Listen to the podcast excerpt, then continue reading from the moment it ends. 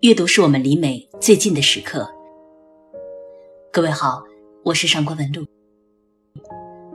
前段时间有售房平台做了调研，就在过去的一整年里，女性购房者的比例已经达到了七年以来的最高水平，即将追平男性。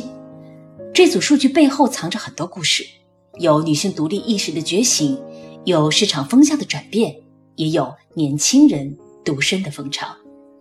但是，一个显而易见的现实就是，现在的女性真的越来越特立独行，越来越知道自己想要什么。通俗的一句话就是，比起做别人的公主，倒不如做自己的女王。就像我最爱的安娜·卡列尼娜。没错，就是那本特厚特长的世界名著，好多人买来就束之高阁、落灰的大部头《安娜·卡列尼娜》。坦白讲，别看托尔斯泰著书已久，但是他对女人的了解却比今天哪位情感专家都来得透彻，而且他的解读不收费。什么样的女性最有魅力？什么样的爱情最能抓住女人的心？婚姻究竟怎样成了坟墓？书里面写的那叫一个一针见血，就如同妇女之友在线答疑那样清楚明白。而在创作伊始，我想没有人会想成为安娜·卡列尼娜，即便她几近是俄国文学史上最为出名的女性角色，但是在那个年代，谁能够接受一个女性出轨自杀还爱憎分明、死不认错呢？幸而在今天，时代变了，任谁合上书都要替安娜说上几句好话，尤其是那些独立飒爽的女人们，因为大家都能够了解，也能够明了，任何一个女性到了安娜那个境地，多多少少都会跟她做出相似的选择，不一定那么决绝，但是一定会遵从内心，因为这是一个面包我有，你给我爱情就好的时代。之前我看过一段视频，被采访者是主演过电影《沉默的羔羊》的女演员朱迪福斯特。那时候她才十七岁，靠在椅子上收放自如。他说：“男演员最重要的特征是一种脆弱感，是一种我也会被伤害的感觉；而女演员则是一种智慧和力量，有时候甚至是某种形式的疯狂。演员如此，角色如此，人亦如此。什么是女性的魅力？毫无疑问。”安娜有，小说里没有人不爱她，即便当她的出轨的事成了公之于众的污点，但凡见到她的人，仍然会情不自禁的在心底折服。我觉得这是做人的一个境界，让讨厌你的人都承认你的魅力，让同性也拜倒在石榴裙下，一边骂他，一边暗地里羡慕他。而这其中最大的秘诀，便是复杂和矛盾，也就是朱迪福斯特所说的。安娜拥有智慧、力量与疯狂的特质。其实你也发现了，这三个词更加频繁地被使用在男性的身上，就像我们常常会将敏感和脆弱给女人贴上标签那样。而富有魅力的人，往往是一种中性的状态。很典型的例子就是林青霞，比如张国荣。谁说女人不能潇洒，男人无法细腻？单一的维度限制的只有我们自己罢了。再说回到安娜·卡列尼娜，不谈她的外貌气质，这个女人是典型的美而不自知。她从不拿自己的美貌当做什么优势或者谋利的工具，从不物化自己。这个女人能够比男人更有担当、更诚实、更有勇气。试想一下，当你周围所有人都对婚姻保持着各取所需的结盟态度，各自玩各自的，只求面子上过得去。谁敢像安娜那般站出来大声说：“我需要爱情，需要生活。”啪啪打脸上流社会。当时的俄国是无法离婚的，安娜选择爱情，也就意味着她放下了一切，什么奢华的生活，什么名声都要放弃。她做的最出名的一件事，便是在整个社交界视她为蝼蚁，为耻辱。以往，她的好朋友。和他决裂的时候，他选择在聚会上盛装出席，高抬头颅，扛下那些不堪。那一刻，她的美丽是一种劫难，也是一种震撼。当时看到这个片段的时候，我的脑海里就蹦出了一句歌词：“我命硬，学不来弯腰，恨不得拍手叫好。”所以你看，那些富有魅力的人，从来不是单一维度的状态，他们学不会逆来顺受，学不会对生活的糊弄，他们就是敢做我们不敢做的事，他们就是能够活出我们想要的样子。是的，有魅力也是一柄双刃剑，被羡慕。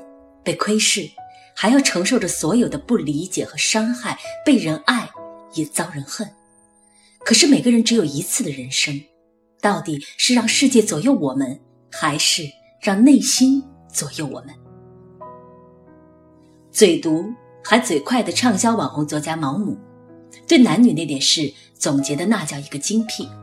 女人能够整天整夜谈恋爱，而男人却只能有时有赏的。干这事儿，所以女孩们想过这个问题吗？为什么男生追求自己的时候，那叫一个死缠烂打、干柴烈火，一天二十四小时待机；到了确立关系之后，就佛系到判若两人，甚至男女之间关系调转，反倒女孩们上赶着二十四小时黏糊。安娜这本书就开创了历史性的一刻，续写了童话故事戛然而止、画上句号的完美爱情。让观众瞧到了什么才是现实主义，什么才是柴米油盐。回到小说里，安娜和弗伦斯基两个人初识，一个是有夫之妇，一个是订婚在即的军官。弗伦斯基一见钟情，二见抛下未婚妻，三见开展火热追求。安娜欲拒还迎，就她那个宁为玉碎的性格，爱上弗伦斯基之后，很快就离开了自己的丈夫。从贵夫人陷入到了爱情中的小女人。与此同时，弗伦斯基正是一颗冉冉升起的政治新星。而且，尽管他在未来和爱情中选择了后者，但是这种选择有了犹豫。咱们用理性的思维来给他们画个恋爱的曲线图。前期，安娜的感情不及弗伦斯基来的浓烈，所以当弗伦斯基达到顶峰时，安娜尚在上升中。而当安娜的感情达到顶峰时，弗伦斯基的爱情就已经开始出现下滑的趋势了。随着两个人前往异国他乡生活，朝夕相对，这种落差也越来越大。弗伦斯基终于说出了那句著名的台词：“他觉得最幸福的时光已成为过去，他完全不像他最初见到时那样动人了。”翻译的更直白一点，我腻了。所以，毛姆说的那种男女差异，常常会成为女性在恋爱里的致命弱点。这种恋爱中的博弈是一种本能。安娜前期的退，后期的进，谁不曾经历过爱情里这样的推拉？尤其在后来，安娜一个人在异国他乡，身边只有弗伦斯基，她只能抓着他，跟抓着救命稻草一样，最终饱受折磨的卧轨而死。安娜的绝望是多重的。爱情的失败只是一个因子，但是这里面也充分说明了爱情的保质期如此短暂，如何让自己在感情里的伤害降到最小。其实安娜的经历也给了我们一个很明确的答案，那就是保有自己的生活，留有自己的空间，捍卫自己的思想，永远不要将感情、将未来、将人生寄托在另一个人的身上。安娜是没有这种人格独立的机会和条件的。因为那个时代给女性太多的桎梏，但是倘若安娜在二十一世纪，我想她的结局或许会有不同。拒绝了卡列宁的包办婚姻，后续的悲剧还会发生吗？谈完了爱情，我们再来聊聊婚姻。其实也没什么好聊的。坦白的说，我周围有很多人，未来至少五年里，婚姻都不在他们的人生规划之内。理由有很多。什么没有经济基础，买不起房子？什么不想生孩子，不相信爱情了？说的越多，拒绝婚姻的心态就越笃定了。有时候不是我们害怕受伤害，不相信对方的感情，而是正因一段美好的婚姻需要方方面面的支撑，其复杂程度涵盖夫妻的三观、家庭能力乃至人品，稍有不留意就会出差错，而所带来的影响便是刻骨的。所以我们才需要慎重，再慎重。安娜无疑就是一个彻头彻尾的婚姻受害者。她和卡列宁的婚姻具备两种最典型的缺点：其一，这段婚姻就不是出自爱情的结合，它是一种利益最大化的安排。除了嫁给卡列宁，安娜根本没得二选。这种婚姻运气好了，两个人产生感情，甚至亲情；运气不好的，就活生生的会被逼成了仇人。其二，夫妻的三观极度不契合。当安娜向卡列宁坦言自己爱上了别人后，这个男人在深思熟虑之后写了这样的一封信给安娜，大致的意思就是：我不爱你，我也不心疼你的痛苦，我也对你的行为无动于衷。但是你绝对不能够让我的身份蒙羞，不能推翻上流社会固有的模式。基本上拿到这封信，安娜那点愧疚也就烟消云散了。就这样水火不容的做朋友都难。更何况做夫妻呢？而一场不幸福的婚姻，就像是一场洪水，波及的又何止两个人，更是两个家庭，甚至更多的家庭。我多希望所有的女孩都能活出安娜最初的模样，像托尔斯泰如水的笔触所写的那般，有一股压抑着的生气流露在她脸上，在他那亮晶晶的眼睛。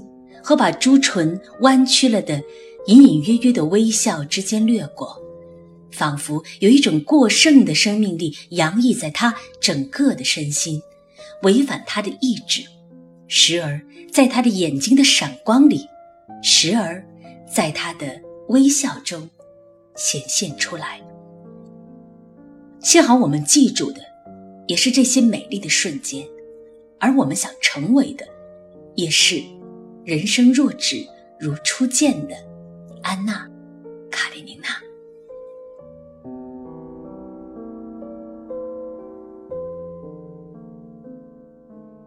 春天是万物生长的好时候，多读好书，给自己充充电吧。从四月一号起，我们将免费送出一百本神秘好书，快来关注公众号“上官文露读书会”，并回复“读书”两个字。把好书带回家吧。